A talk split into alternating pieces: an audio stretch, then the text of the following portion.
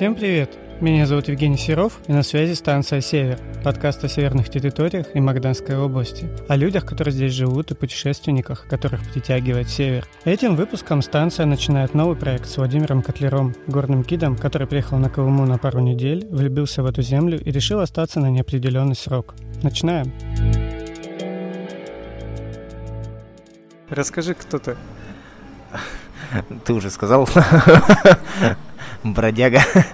Если серьезно, то большую часть своей, наверное, взрослой жизни я работаю горным гидом.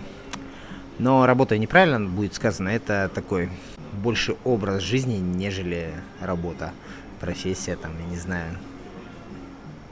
Вот. Работаю или занимаюсь этой деятельностью я 99% времени с клубом «Семь вершин», а, таким известным а, клубом на российском, на российском просторе, ну и в целом в мире тоже не последнее место они занимают. Среди организаций, занимающихся а, высотными экспедициями и восхождениями на вершины по всему миру.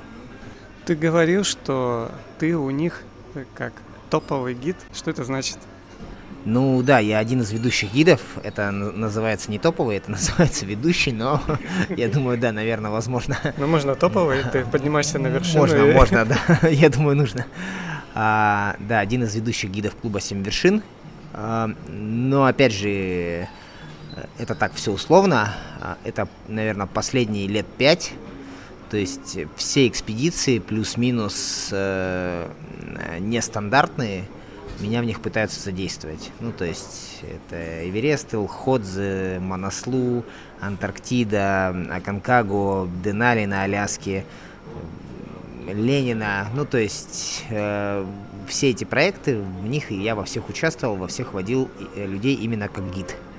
А почему они нестандартные, тот же самый Эверест? Там с какой-то а, сложной хорошо, стороны? нет, я имею в виду, а, они стандартны в плане этой горы, они не стандартны в плане того, что это не Эльбрус а, потоковый. То есть это э, я неправильно сказал, не нестандартные, а не потоковые горы, скажем так. Не потоковые горы, не, не потоковые экспедиции. То, То есть Эверест не, не, не... не те вершины, куда идет поток неделя за неделей, там э, сотни тысяч людей через тебя проходят. Ну, то есть э, это другой формат, это экспедиционный формат все-таки гор.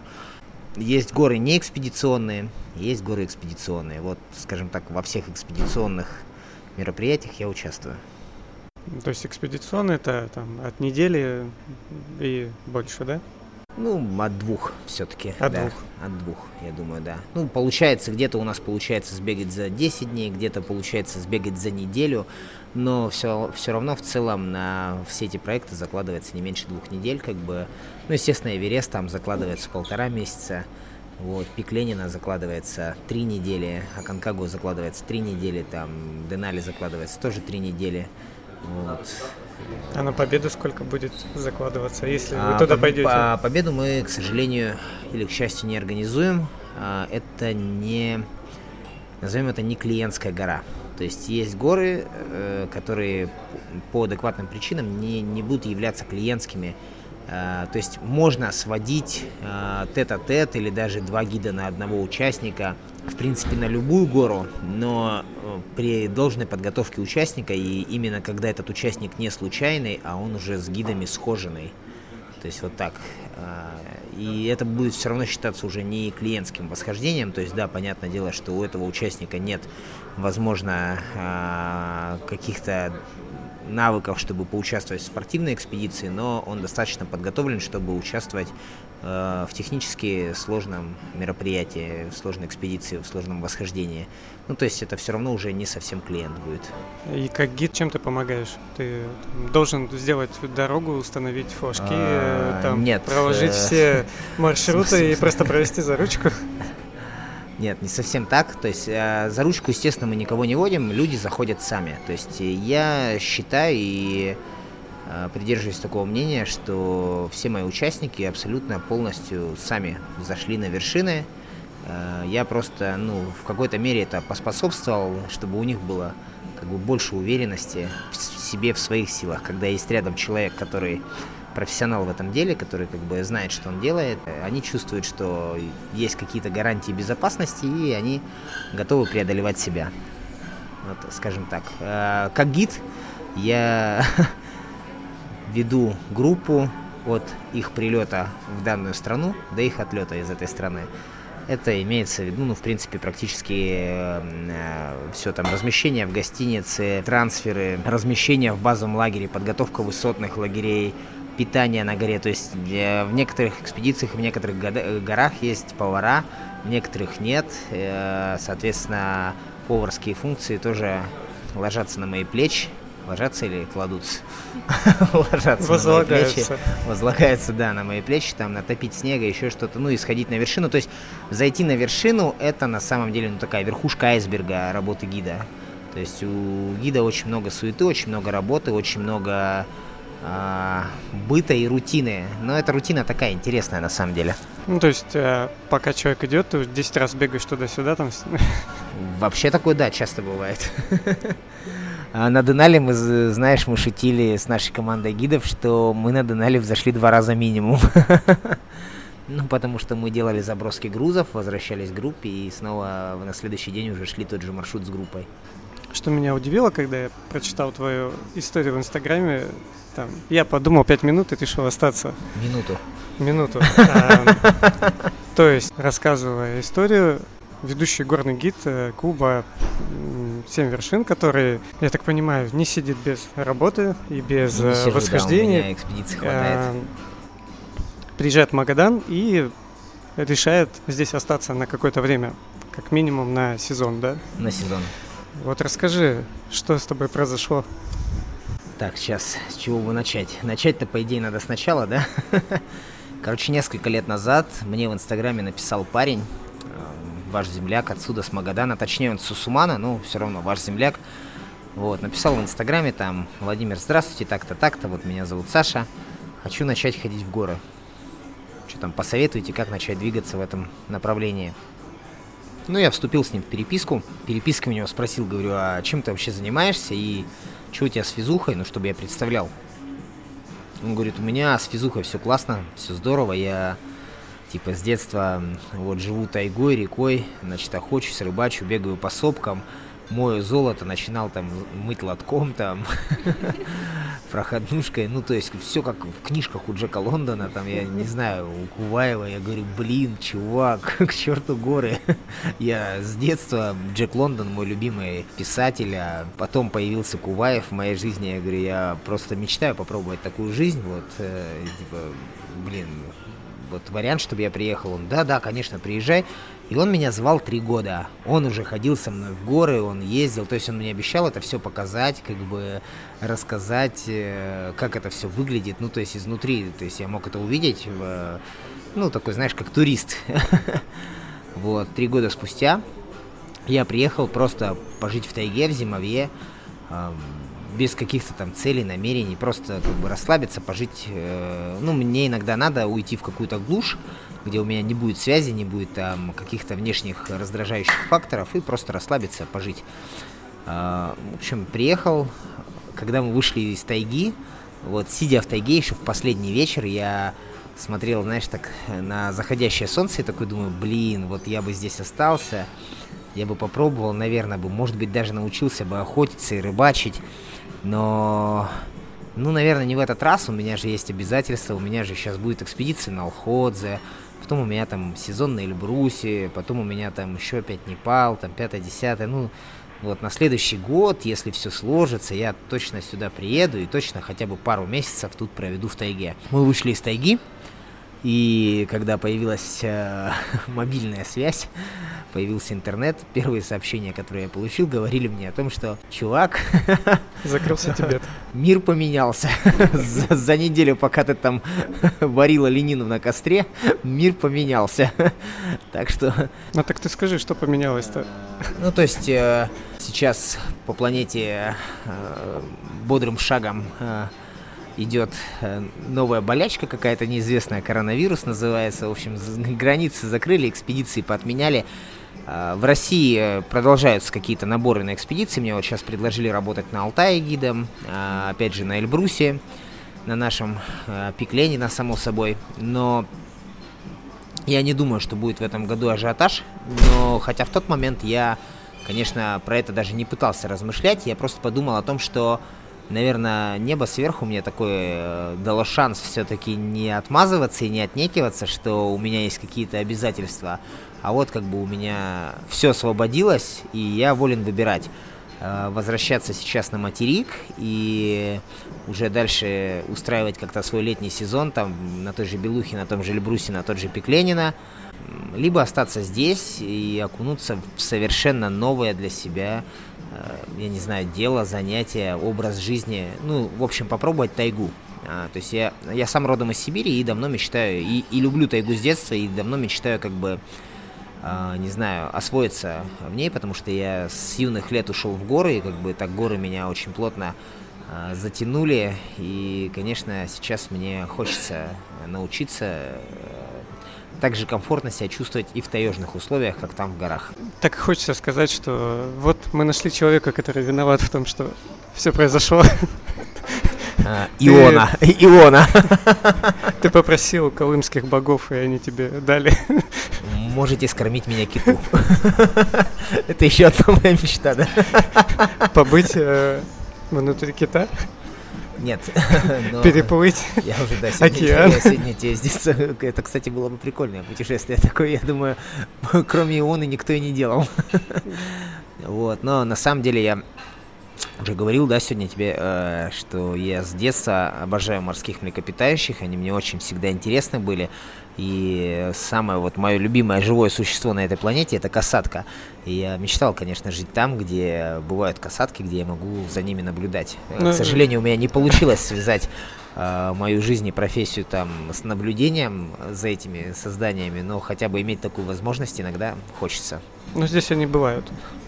Все, буду надеяться, я увижу.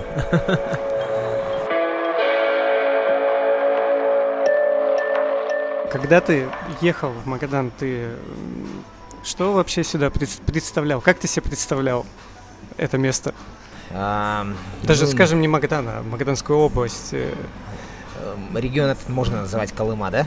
Ну, да, хотя на самом деле три четверти реки Колыма находятся в Якутии, но почему-то Колыма да. это Магаданская область.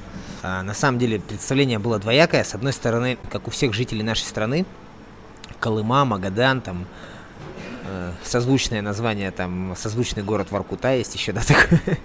У нас всех э, ассоциируется, конечно же, с зонами, с зэками, с колючей проволокой, с какой-то там заброшенностью, разрухой. Э, с ГУЛАГом. Знаю, с ГУЛАГом, ну, конкретно Колыма, да, с ГУЛАГом ассоциируется с политзаключенными.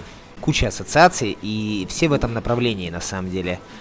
И это печально, потому что, во-первых, это даже, даже не 50% этого региона. То есть, э, да, понятное дело, что это был период в истории, и, ну, это, это, это как бы отрицать нельзя, но помимо этого всего здесь есть красивая природа, интересные люди и э, вообще очень еще много чего. Э, поэтому у меня было двоякое, конечно, ощущение. С одной стороны, все только и говорят про этот ГУЛАГ, про эти зоны, хотя ГУЛАГа уже нет, я не знаю, сколько лет, я в цифрах не силен. И при этом даже я, знаешь, заходя на YouTube э, и смотрел блогеров, которые что-то как-то заезжали сюда, в этот регион, они все равно на своем канале показывали именно это. То есть они показывали заброшенные зоны, они показывали какие-то окололагерные поселки бывших зеков, рассказывали о тех, кого сюда ссылали, кого не ссылали, э, показывали разруху, показывали, ну, то есть э, не сто процентов своего эфирного времени, но очень большой процент. Вот, и это удручало. Но с другой стороны, у меня здесь в Магадане есть друзья, которые мне постоянно присылали фотографии, какие-то видео отсюда. То есть я видел, что здесь красивая природа, здесь сильные, интересные люди здесь. А, причем есть люди, которые могут позволить себе отсюда уехать хоть завтра, но они этого не делают, они любят этот регион. И я понимал, что да, наверняка этот регион по-своему прекрасен. Плюс э, любимый мой автор и любимый мой писатель уже долгое время это Олег Куваев. Он, конечно, писал про Чукотку, но, в принципе, он описывал практически этот же регион, и то есть по его книгам, да, я все равно себе рисовал эту картинку там, как это выглядит, вот. Поэтому у меня было такое двоякое, конечно, представление о том месте, куда я прилетаю. То есть, с одной стороны, общеизвестная ассоциация, с другой стороны, то, что у меня сложилось благодаря там Куваеву и моим друзьям. Ты прилетел и и да, я влюбился сразу в первый же день. я просто... Э, ну, Саня меня знает хорошо, он знает, чем меня зацепить на крючок. Он, знаешь, э, в первый же день мы поехали... Ну, понятное дело, что мы заехали э, в бухту Нагаева, и как бы, ну, понятно, как бы дело, там набережная, все классно, красиво, но... Э, следом мы поехали на Нюклю, Нюкля, да, называется это место, и там мы сели на бережку возле скалок, развели костерок, закурили трубочки, был закат. Я прям видел это все и думал, блин, как классно, мне уже хорошо, мне, мне уже просто хорошо, мне даже никуда ехать не надо, ни в какую тайгу. Буду вот. тут. Да, но когда мы уехали в тайгу, все стало еще лучше. Тайгу, вы поехали в Сусуман. Да, мы поехали в Сусуман, это уже практически там рукой подать до Якутии. Ты его назвал поселочком, но на самом деле это город. Тут город? Э, два города в Магаданской области, Магадан и Сусуман. А, то есть это, это город. город второго значения. Это... По сути дела, если брать э, Россию, это вот значит Магадан это Москва, а Сусуман это Питер.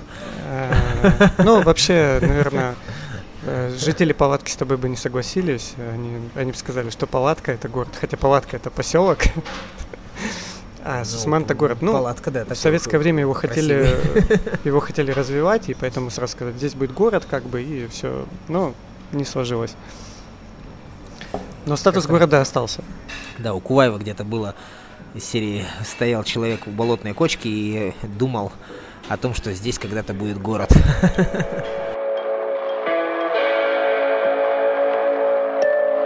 Давай перейдем к твоим историям.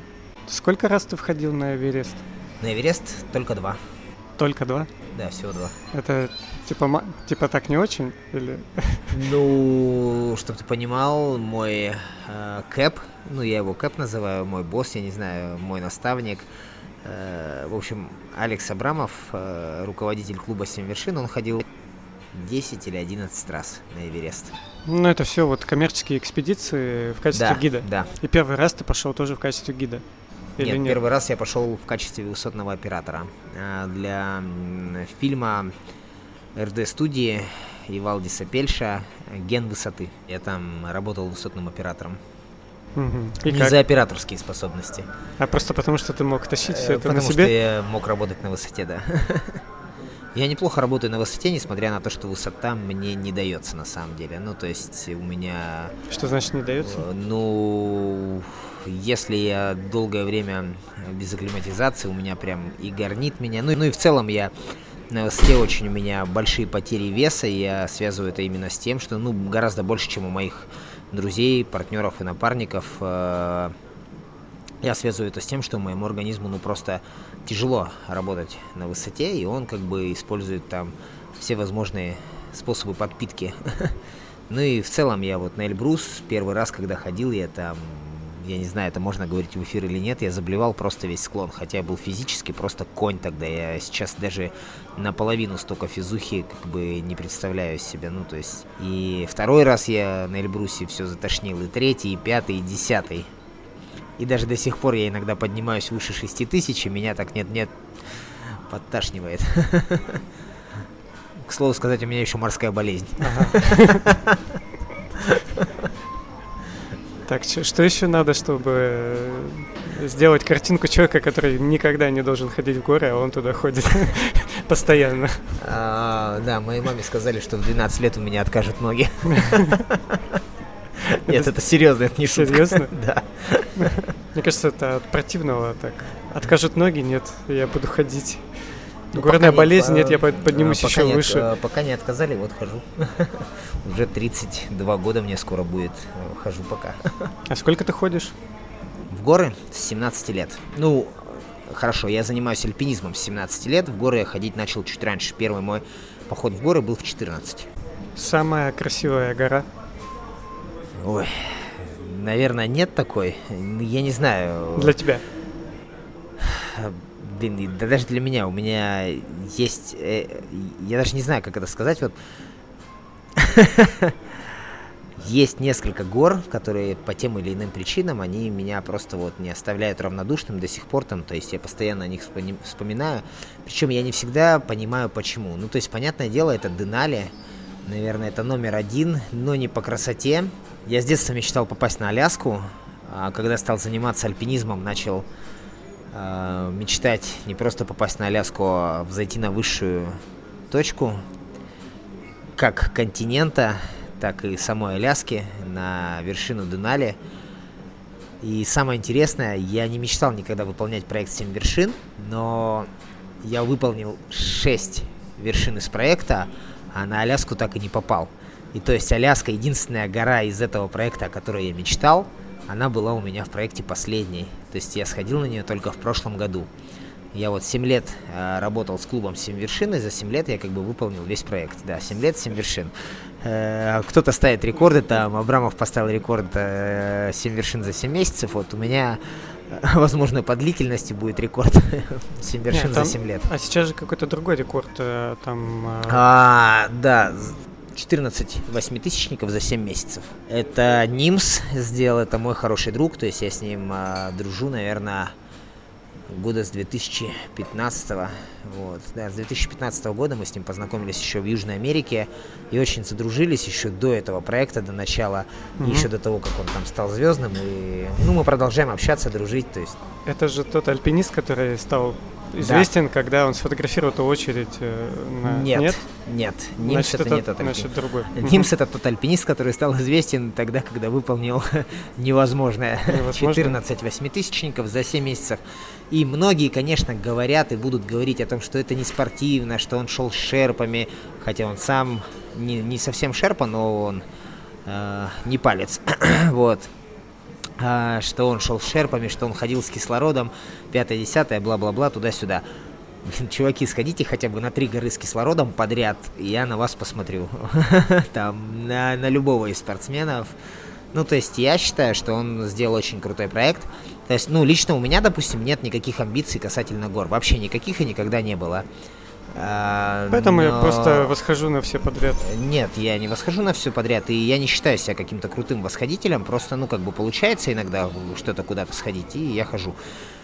А Нимс, конечно, он э, крут, и как бы там что у нас не говорили э, спортсмены, альпинисты, я считаю, э, то, что он сделал, он сделал ну, очень, а... очень классный проект. А есть, какая, есть какая-то вот в альпинистском этом клубе такая, скажем, Э, между собой соревнования, вот, да, говоришь, это... В альпинистском не... комьюнити. Да, в комьюнити. Виду, да? Модными словами сейчас будем говорить.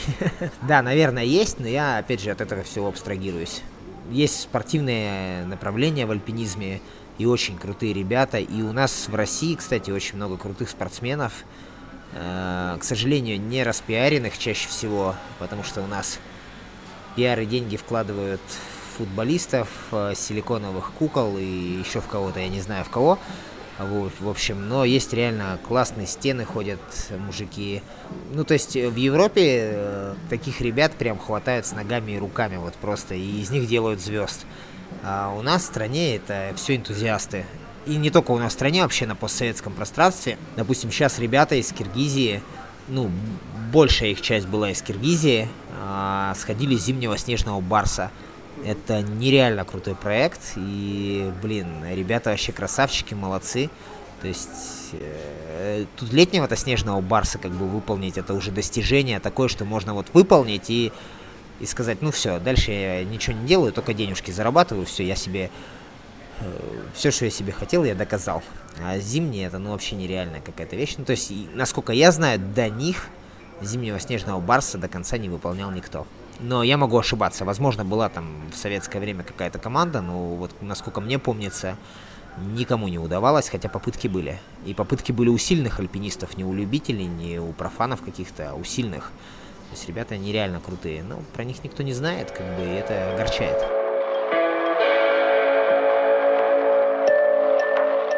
Есть у тебя какой-то кумир, скажем так, или человек, которому ты вот ты считаешь его там, достойным подражания, или он тебя вдохновляет? Ну смотри, строго говоря, кумира у меня, наверное, никогда не было. И не будет, но есть люди, да, на которых хотелось бы равняться. Люди, которые подают примеры, которые мотивируют, которые заряжают. Э, и однозначно такой один из самых таких важных для меня людей был и является, хотя его уже нет, да, в живых, это Тур. Это вот прям герой моего детства. То есть Тур это вот прям герой моего детства. Жак Ив Кусто это тоже герой моего детства. Вот. В альпинизме так получилось, что у меня вот нет прям таких людей, знаешь, на кого мне бы хотелось ориентироваться, да я и не уверен, что я вот могу назвать себя альпинист, альпинистом. А, то есть, да, я хожу в горы, я люблю горы, но я никогда не являлся спортсменом в альпинизме. Ну, то есть я там дошел когда-то до первого разряда, это абсолютно какая-то, ну, я не знаю, среднячковый уровень в альпинизме, и все, я дальше не пошел, как бы мне этого хватило, и просто я профессию уже с этим связал. И горы остались и для меня не, не чем-то, где я свои амбиции удовлетворяю, а вот таким вот местом, где мне просто кайфово и хорошо. Вот, поэтому в альпинизме, я не знаю, у меня кумиров как бы, или примеров для подражания, наверное, нет. Есть люди, которых я уважаю за то, что они делают, но однозначно это Месснер, однозначно это наш Букреев, Царство Небесное, э, ну, точнее, наш, он казах был, Однозначно это мой Кэп Абрамов, и не думайте, что я тут оно с лизингом занимаюсь, как бы я уже не работаю в клубе 7 вершин, но тем не менее, да, все равно Абрамов, я считаю, это личность, и он много, очень много сделал для альпинизма, гораздо больше, чем э, чуваки, которые сидят э, в федерации. Как мне, опять же, кажется, ну, это мое личное мнение. Однозначно это Сергей Ковалев из Альп-индустрии, э, это отличнейший человек. Вот. Э, да можно долго и много перечислять, очень много классных ребят, мужиков, э, там а те же мои друзья из Киргизстана, да, которые сейчас ходили Барса, они просто нереально крутые. Там Боря Егоров, там друг мой, э, тоже я считаю очень э, классный, очень необычный человек, который есть и присутствует в нашем альпинизме без всяких там э, официальных регалий, но при этом делает очень крутые вещи. Э, Кирилл Белоцерковский из Казахстана. Ну, то есть, есть ребята достойные, на которых можно равняться, смотреть, подражать, я не знаю. Ну, или как минимум следить за их успехами.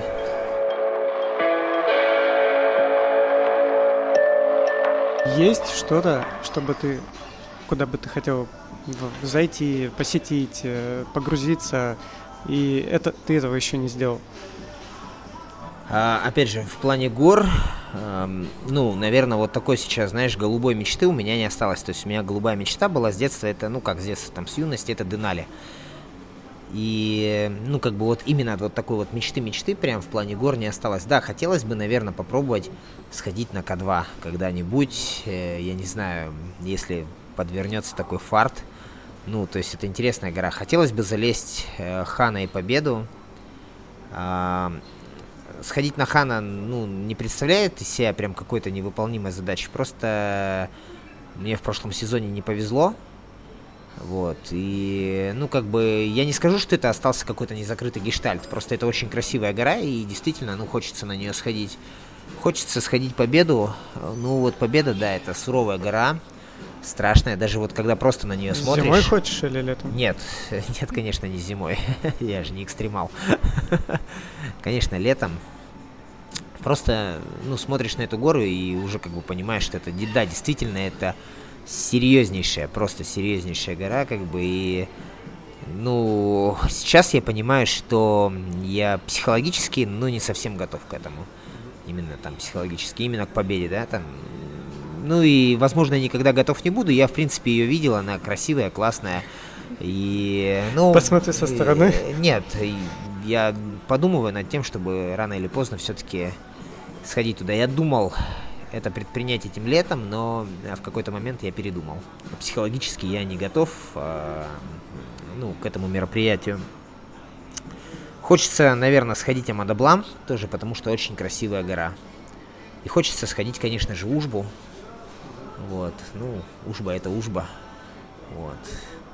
Да блин, много чего хочется. Странно, Белуху, что ты не ходил. Белуху хочется. Ну, и мне почему-то казалось, что ты там был.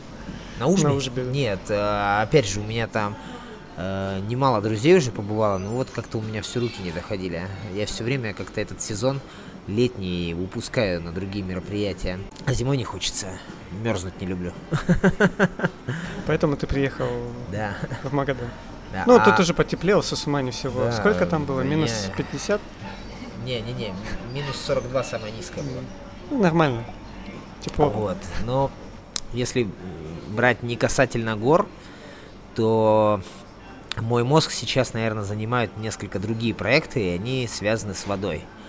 А, и номер один – это пройти на морском каяке вдоль а, побережья Патагонии. Это вот прям уже, я не знаю, лет пять. Эта мысль прям свербит мой мозг, она прям мне даже спокойно спать не дает. Просто я путешествовал по Патагонии пять лет назад и в какой-то момент поймался на мысли, что я бы хотел, да, вдоль э, берега пройти на каяке от порта Монт до пункта Аренеса или до порта Наталиса хотя бы. А, это очень э, дикое побережье, изрезанное фьордами. Есть места, где ледники сходят. Там водятся все те же самые мои любимые касатки морские львы, морские слоны, пингвины. Ну, то есть это реально крутое место для путешествия. Но это, блин, 2000 километров примерно. И такая же мысль по поводу побережья Камчатки. То есть хочется прямо обойти Камчатку, вот прям полуостров, а, обойти на морском каяке. Это уже делали до меня, но мне не хочется быть первым или там ярким самым. Мне просто хочется, потому что это красиво. Вот. Как там говорится, во-первых, это красиво, да? Потому что это красиво, и это возможность прикоснуться к дикой природе. И вообще, в целом, уже много лет э, я смотрю на то, чтобы начать путешествовать э, по нашей Сибири и нашему Дальнему Востоку, нашему Северу, я считаю, это безумно красивые места, регионы, незаслуженно обойденные часто вниманием. Ну, там есть, понятное дело, там Камчатка, есть Байкал, которые разрекламированы раскручены, и много людей туда едут, и это прекрасно. Но у нас много столько еще мест, и они красивые. Да, они трудно, трудно доступны, но в этом их прелесть. На самом деле, что не обязательно вот так, чтобы Взял, сел, вот у тебя тут пятизвездочный отель, вот у тебя тут рядом гора, вот у тебя тут рядом озеро. Нет, тут по-другому все, по-настоящему. Это что же классно. Надо же и так пробовать путешествовать.